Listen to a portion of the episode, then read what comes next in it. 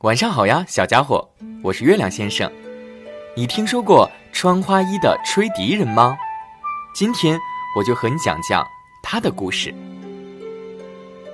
很久很久以前，德国有座美丽又古老的城市，郁郁葱葱的树林，高高耸立的教堂，整洁的路上铺满了鹅卵石。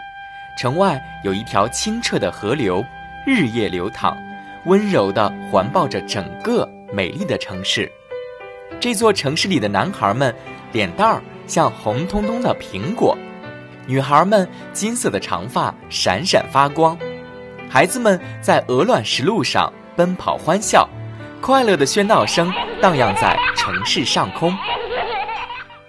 但是，天有不测风云，有一天。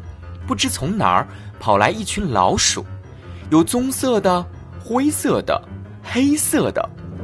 它们有的上了年纪，嘴角长着胡子；有的年轻力壮，活蹦乱跳，有使不完的力气。它们很快占据了整座城市，每个角落都能见到它们奔跑、跳跃。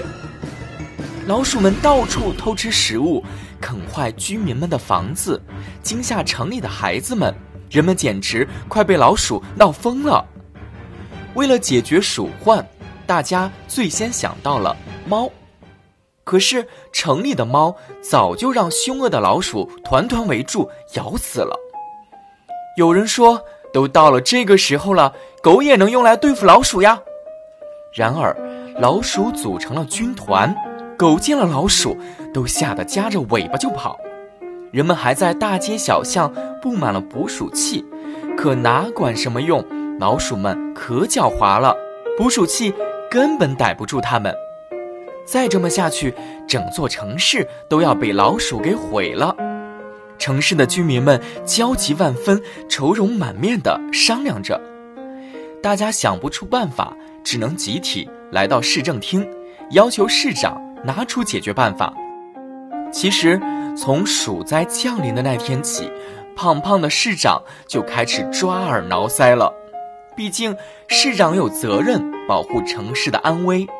可老鼠实在太多、太猖狂、太狡猾了，市长也实在是无能为力。就在整个城市陷入绝望的时候，突然来了一个穿花衣的。吹笛人，他穿着长长的花袍，头上的帽子红黄相间，手里拿着一支风笛，他的眼睛像两颗星星，深邃又明亮，闪动着智慧的光芒。